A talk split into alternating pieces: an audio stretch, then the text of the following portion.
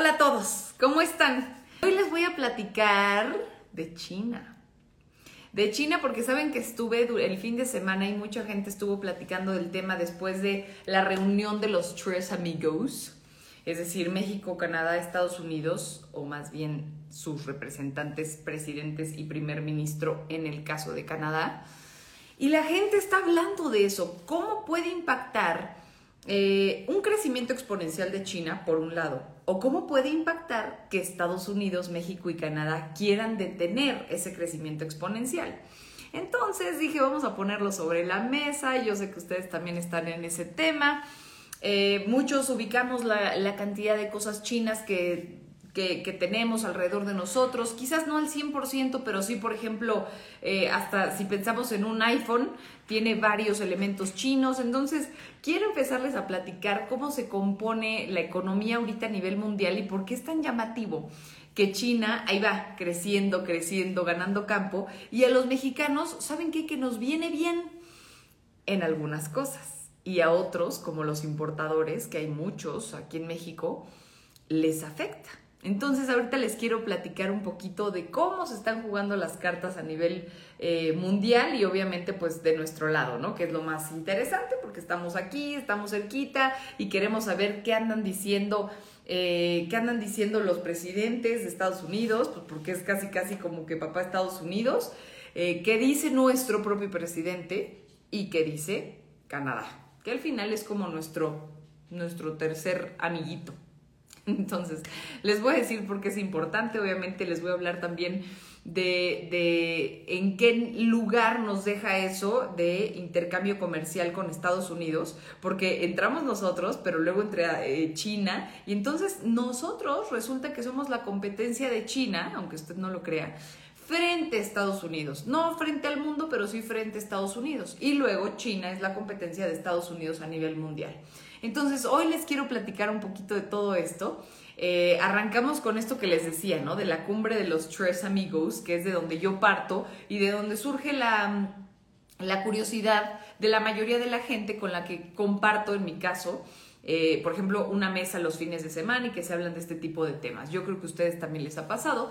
Así que vamos a, vamos a abordarlo. Ya, saben que, ya saben que me voy eh, todo de corridito y al final ya voy leyendo los mensajes. Intentaré hacerlo en medio, pero creo que prefiero y prefieren todos ustedes que me vaya con la información.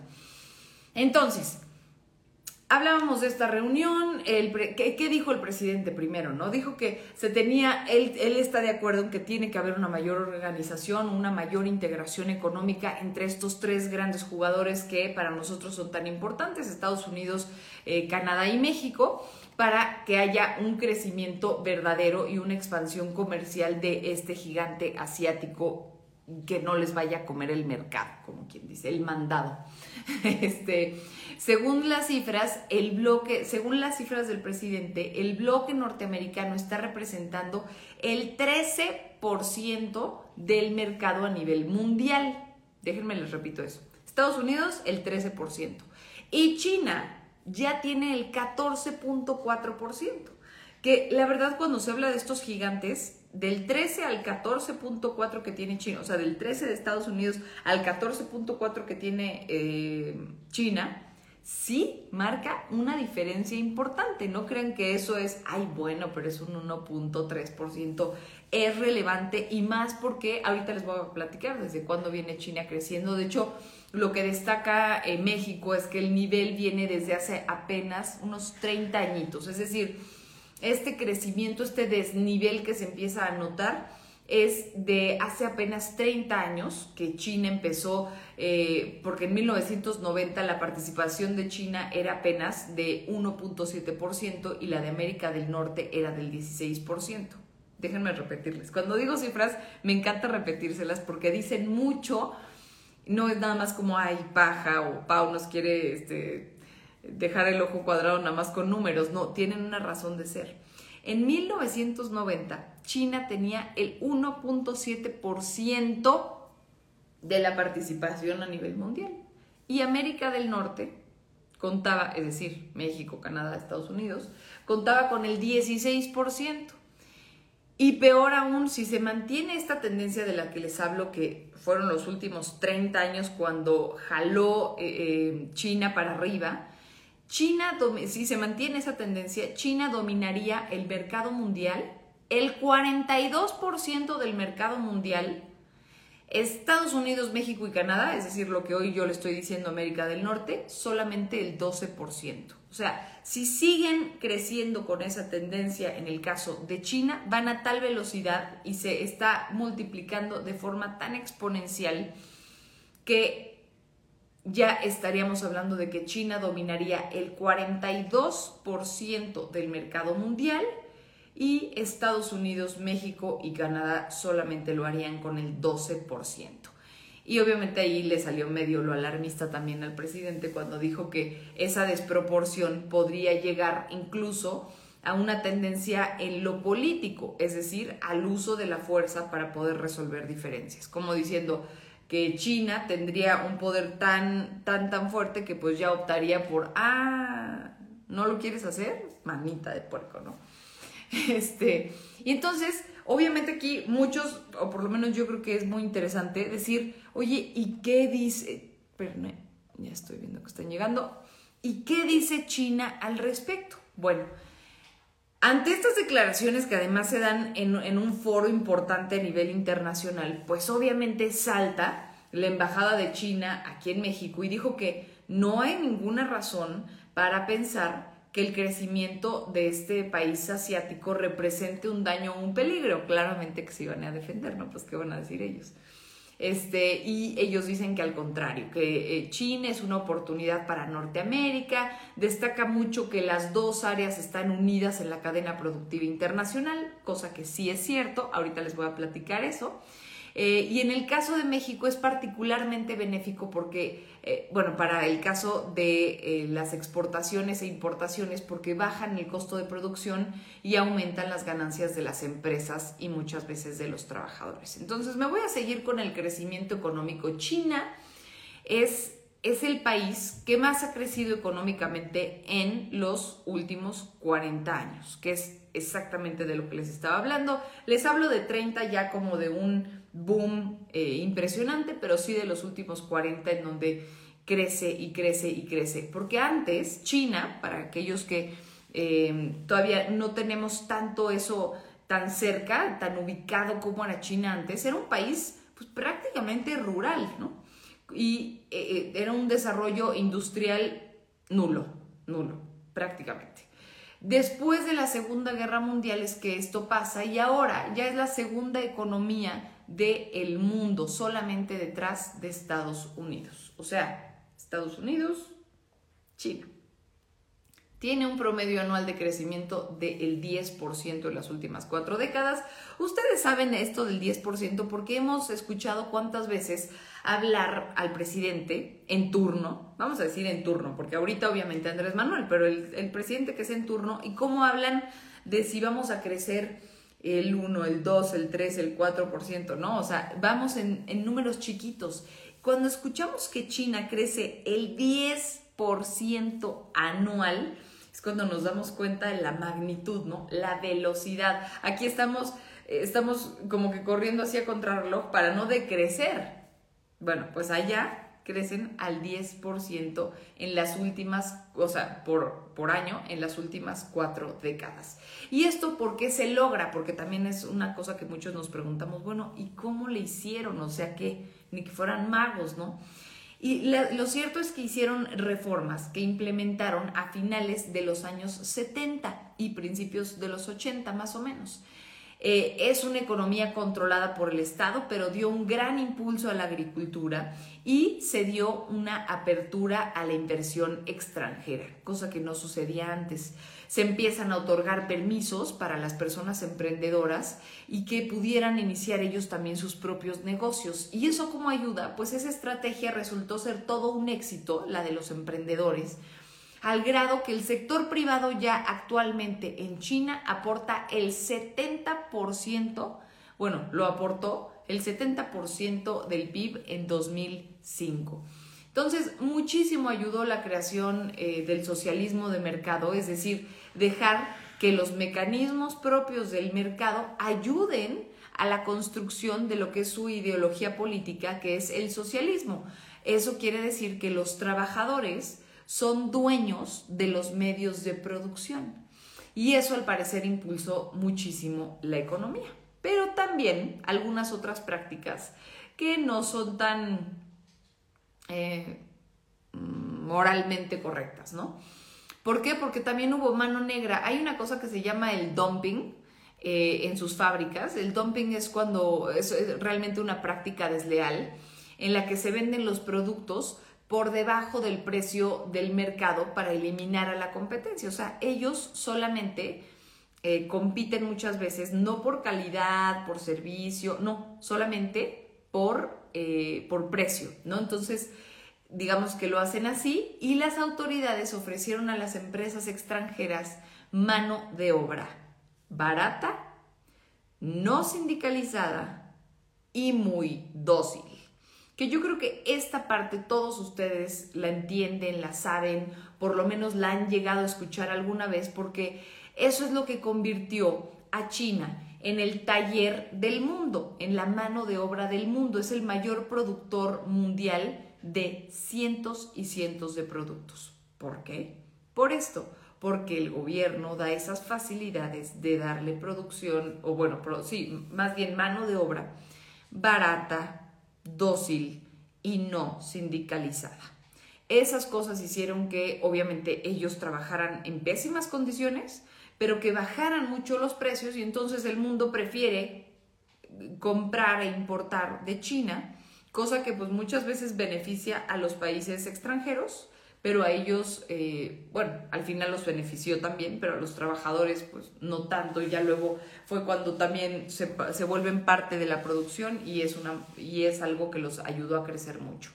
Ahora, ejemplos, ¿cuáles son estos productos de, los que son de los mayores productores a nivel mundial? En 2019, China encabezó la lista de producción en vehículos y en acero. En 2016 ya producía la mitad de los zapatos del mundo. En 2018 también fue el mayor productor mundial de cerveza y aceite de soya. Y el país tiene la industria electrónica más grande del planeta.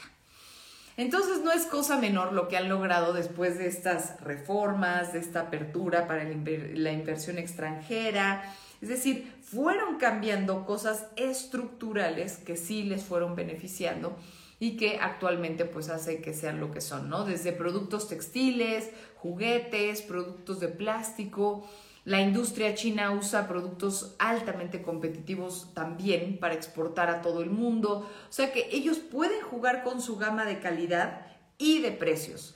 Uno puede decirle, ¿sabes qué? No me interesa el más barato, quiero uno de mejor calidad y entonces te dan mejor calidad. Esto se los explico porque se entiende entonces por qué han crecido tan rápido, ¿no? Por ejemplo, nada más en 2018 ya encabezaban la producción mundial de decenas de productos agrícolas también. Arroz, sandía, manzana, col, cebolla, este, espinacas, zanahorias y prácticamente el que se les ocurra, ¿no? Y si, no está eh, a la cabeza, por lo menos seguramente está ocupando uno de los primeros cinco lugares como con la caña eh, de azúcar, la soya, el plátano, la naranja. Y luego en 2020 se convirtió también en el mayor exportador del mundo con 2.4 billones de dólares, o sea, en cantidades, ¿no? El segundo mayor importador del mundo también, en 2.06 billones, solamente detrás de Estados Unidos. Es decir, que está 100% metido en la carrera de eh, de esta competencia económica que es una verdadera maravilla. Y luego, ¿qué viene en la inversión extranjera? Según el reporte de 2020 de la Conferencia de las Naciones Unidas sobre Comercio y Desarrollo, con todo y pandemia, China recibió inversión directa, bueno, inversión extranjera directa. Y escuchen esta cifra, por 163 mil millones de dólares. Ahora, ahí todos nos preguntamos, ¿es mucho o es poco 163 mil millones de dólares haberlo recibido como una inversión extranjera? Siendo que, como les digo, es de las medidas que hicieron un cambio en, el, eh, en la aparición de este país a nivel internacional en términos comerciales. Y entonces se los voy a comparar. 163 mil millones de dólares de China, ¿cierto? De, de recibir inversión extranjera Estados Unidos está abajo con 134 mil millones de dólares. Canadá, que son los países de los que estamos hablando ahorita, 50 mil millones de dólares y México 27 mil 600 millones de dólares. Entonces, México 27, Canadá 50, Estados Unidos 134 y China 163 mil millones de dólares.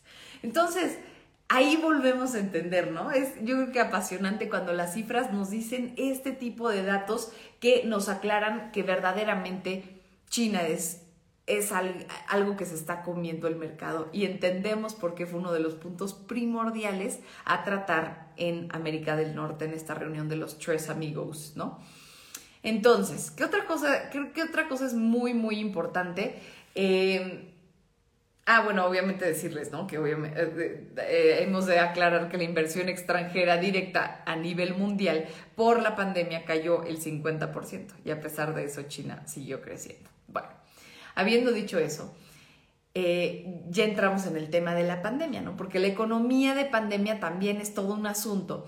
Y a pesar de que China tuvo un primer semestre del 2020 con una caída del 6.5% en, en la economía, el apoyo del gobierno a las empresas es lo que hizo la diferencia. Y por eso muchas veces me han escuchado aquí decir que cómo puede ser. Miren, yo nunca estoy, eh, no, no, no, no creo en lo que nosotros muchas veces hablamos como papá gobierno, ¿no? No creo que eso ni siquiera debe existir. Pero sí hay un gobierno que es responsable medianamente de lo que pudiera eh, ocurrir en términos de medidas para poder impulsar a los empresarios que están en un momento de crisis. Ejemplo, lo que hizo China, que ahí el, apoyo del gobierno a las empresas fue totalmente la diferencia. En México vimos cómo la actual administración pues negó eh, cualquier tipo de apoyo a los que generan empleos y solamente otorgó algunos préstamos eh, mínimos a los microempresarios, pero en China hubo estímulos fiscales. En China hubo inyecciones de efectivo y todo eso permitió una recuperación rapidísima de los empleos, de la inversión y del consumo. Para los últimos tres meses de eh, ya el 2020, China ya estaba no solo no decreciendo, no solo, se, no solo se mantuvo, sino ya estaba creciendo el 6.5%, mientras México cerraba, seguramente se acordarán muy bien, con una caída del 8.5%, caída del 8.5%, mientras que China había arrancado con un menos 6.5% y terminó con un más 6.5%. Increíble la forma de darle la vuelta a las cosas con una inyección de dinero eh, bien dirigida hacia los, hacia los empresarios, hacia aquellos que generan los trabajos y esos estímulos fiscales que eran muy necesarios y que aquí se pidieron una y otra vez y nunca fueron recibidos. Luego Estados Unidos contra China. Esto es un tema que yo creo que es a mí el que más me interesa, porque para tratar de detener ese avance eh, de los chinos, en 2018 ya Donald Trump había empezado a imponer aranceles por hasta 50 mil millones de dólares a los productos de ese país. Como que ahí fue en donde Donald Trump se desenmascaró y dijo, la verdad, no queremos que los chinos crezcan, me vale y voy a poner estos aranceles, ¿no? Y entonces él argumentó prácticas desleales, robo, robo de propiedad intelectual y China, ¿qué hizo? Pues no se quedó cruzado de brazos, ¿no? Respondió con la misma moneda, incluyendo un 25% eh, de arancel a la soya, que es la principal exportación de Estados Unidos a China. Y después de un par de meses, entre dimes y diretes, ya Estados Unidos confirmó la decisión y amenazó a China entonces con ampliar ya a una lista de productos, ¿sí? pensaba responder de la misma forma. Y Beijing se tardó más en escuchar que en responder y acusar a Washington de haber iniciado ya lo que yo les decía aquí en el título de Instagram, que es China y la guerra comercial. Esos términos, digamos que ya con Trump se hicieron mucho más obvios de Estados Unidos contra China.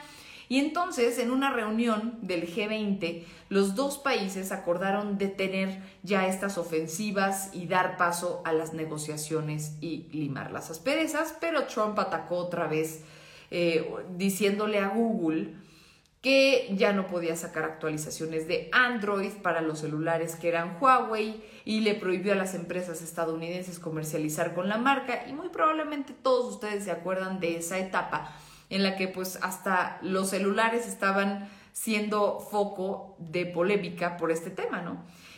Eh, algo así como pensar en el bloqueo a Cuba, nada más que ahora a China.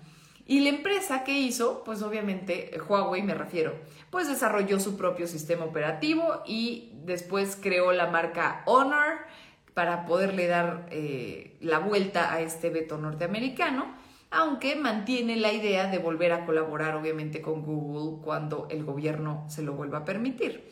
Y por su parte, por ejemplo, Apple, eh, pues también quedó muy afectada, se los decía desde el principio, porque China le fabrica la mayoría de las partes de sus productos, ¿no?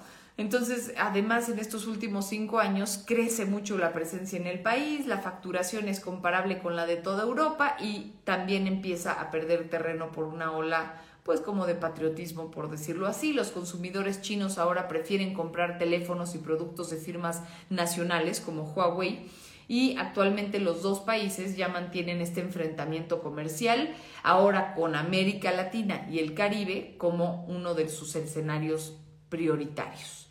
Entonces, ¿qué sigue? Pues platicarles también lo que, lo que pasa con México y China. ¿Por qué?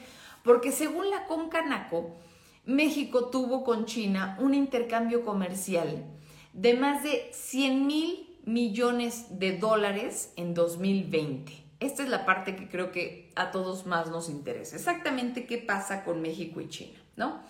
Nuestro país exportó 20 mil millones de dólares e importó de China 80 mil millones de dólares. Y además hay más de mil empresas chinas que tienen una relación comercial estrecha aquí en México sin tener oficinas físicas, ¿no?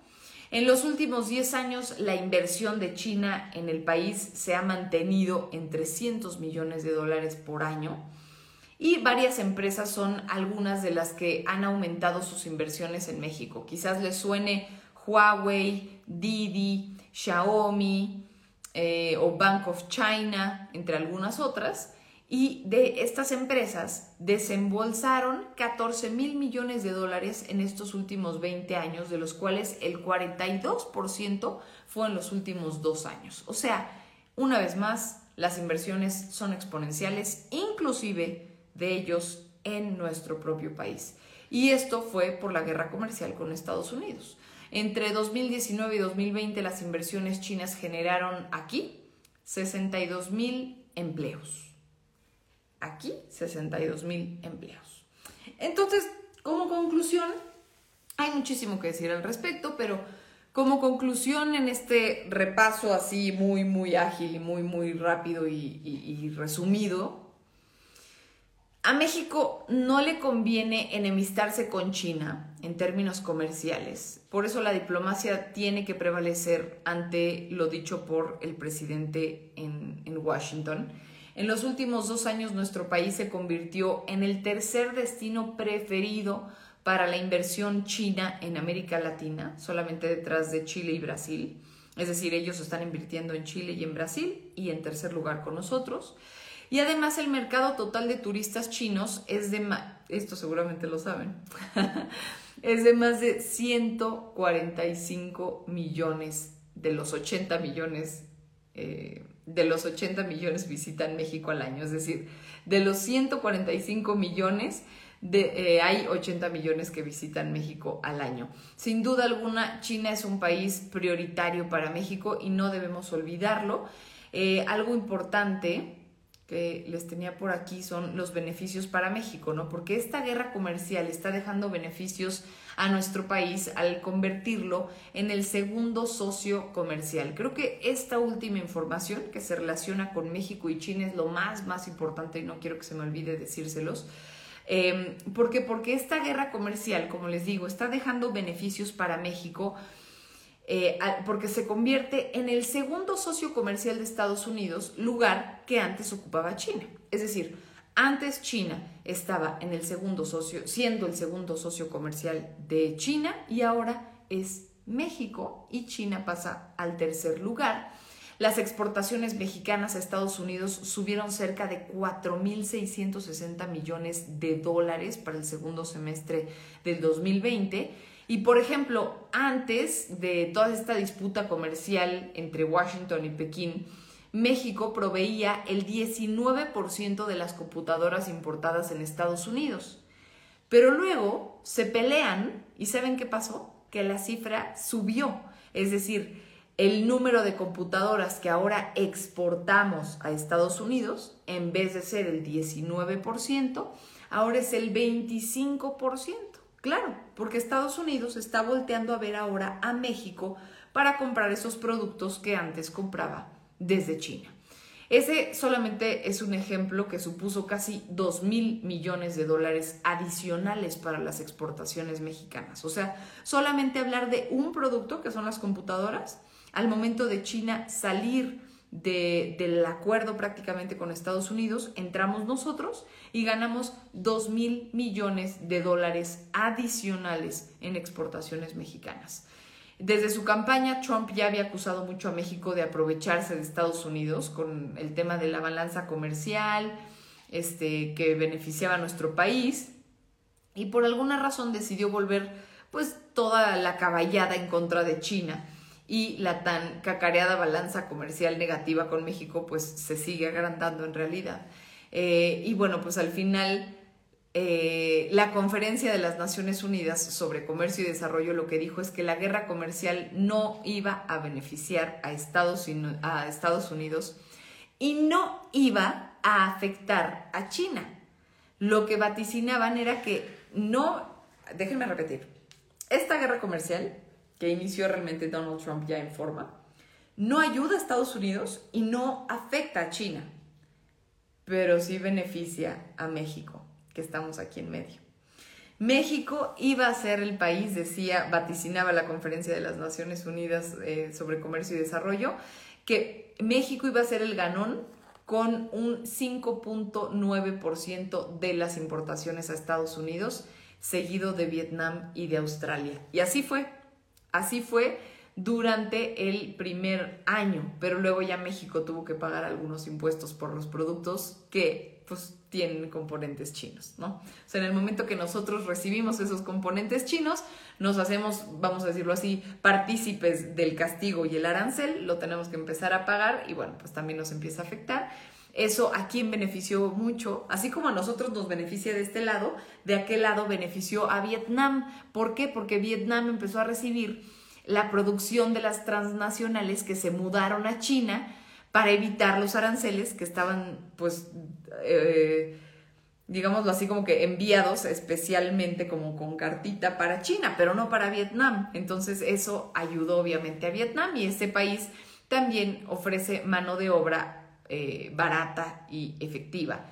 Y con todo y guerra comercial, China retomó el primer, lugar, el primer lugar como socio comercial de Estados Unidos, dejando a México otra vez en el segundo sitio en el 2020. O sea que con todo y todo, las empresas chinas eh, mantienen el 75% de sus exportaciones a Estados Unidos. Sí, con todo y aranceles las empresas chinas mantienen el 75%. Entonces, es brutal lo que está sucediendo y frente a esa situación México tiene la ventaja del TEMEC solamente y gracias a ello durante la primera mitad de este año es que recuperó el primer puesto como socio comercial de Estados Unidos. Entonces, ahí van, México y China están codo a codo porque podríamos decir, depende en qué momento los agarremos, si México está en el primer o en el último lugar de socio comercial.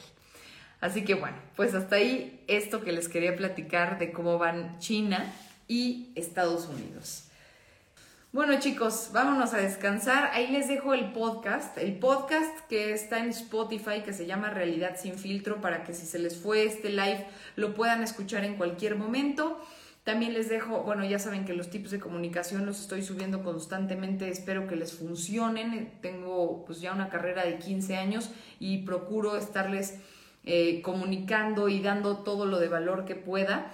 Y eh, ¿Qué otra cosa les quería decir hoy? Ah, claro, que tenemos una muy buena noticia. Todavía no les quiero decir mucho, pero tenemos una muy buena noticia sobre, eh, no sé si se acuerdan que les estuve platicando hace una semanita, más o menos, dos semanitas, sobre una silla de ruedas que estábamos buscando donar, estábamos haciendo aportaciones y al final una energía hermosa, angelical, logró que consiguiéramos esta silla de ruedas que ya llegó a la sede de Doctor Sonrisas y que vamos a tener la oportunidad de entregarla.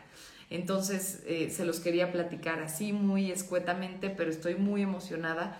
Lo que quiero es que me acompañen, eh, quizás lo haremos en alguna story o en algún en vivo, el poderla ir a dejar eh, con la chiquitina que la va a recibir, que no quiero ni decir su nombre para que le llegue ya de sorpresa. Estuvimos platicando sobre su caso hace algunos días y bueno, me encantará hacerlo ya eh, en persona. Eso es una iniciativa que tuvimos aquí con Doctor Sonrisas, con este Instagram que ya saben que es suyo, eh, de Pau Barquet. Y bueno, pues ojalá, ojalá me puedan acompañar en las stories para que simple y sencillamente podamos replicar estos momentos que son tan bonitos, porque saben que, luego hacemos viral solamente lo feo y creo que es momento de empezar a hacer viral lo bueno también. Así que los invito a ser parte de eso. Gracias por acompañarme como cada noche. Los quiero muchísimo. Descansen y nos vemos mañana.